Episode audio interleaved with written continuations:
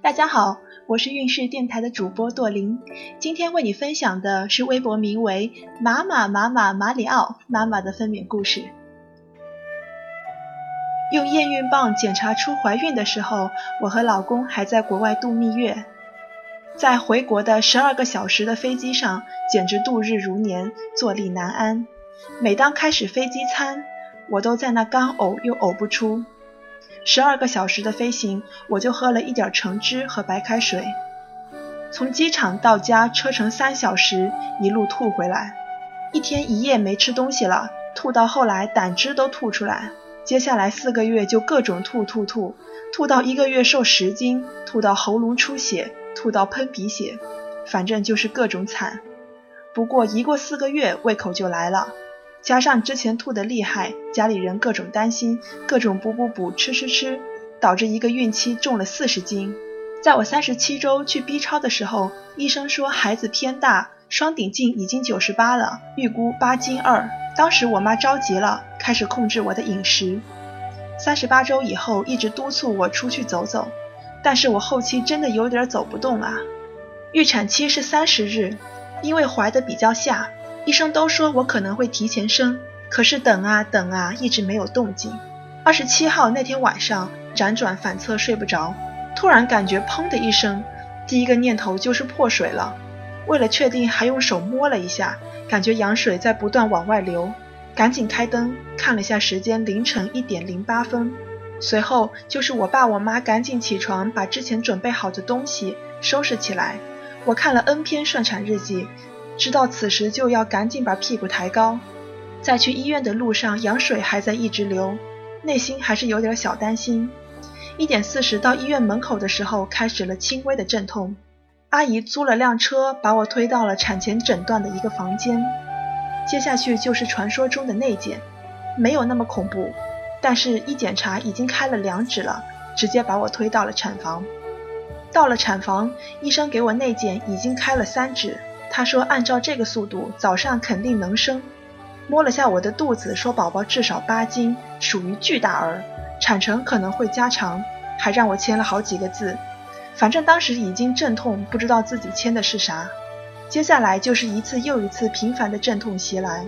想到今天晚上为了控制体重，我和我妈四点钟就吃了晚饭，还只吃了一点点，又出去散了一个小时的步，现在已经饿得不行了。就打电话让老公在他来的路上给我买点吃的。在产房阵痛，妈妈和阿姨一直陪着我。痛的时候真的觉得天都要塌下来了，不痛的时候赶紧休息。当时已经痛得完全不想生二胎啥的了。老公在一个多小时后赶到医院。事实证明，阵痛的时候即使饿也根本没那个心情去吃东西了。当时脑子里就一个字：痛。听到旁边产房里一个宝宝的啼哭声，心里真的好羡慕。什么时候才是个头呀？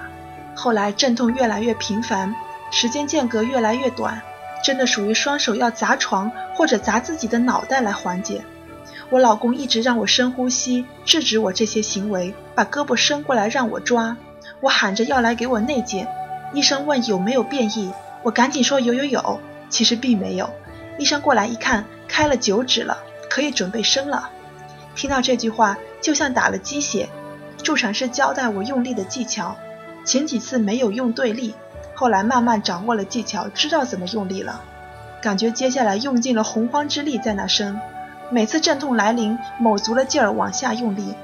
不知道过了多久，老公说看到一撮头发了，可是发现宝宝有点胎位不正，助产士伸手进去也没法拨正，有一点点偏。一直伸不出来，助产士让我右侧过身子，左脚踩在右边的把手上用力，反正变换了姿势还是没有进展。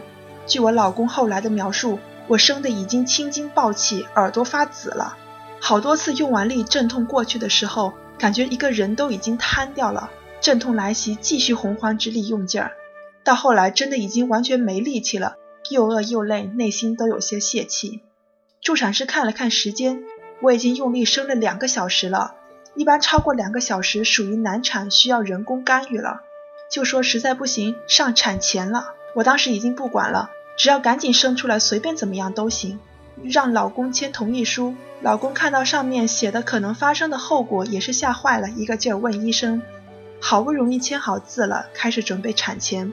后来我的产床放下了一半，当时左边也已经侧切好了，一切准备就绪。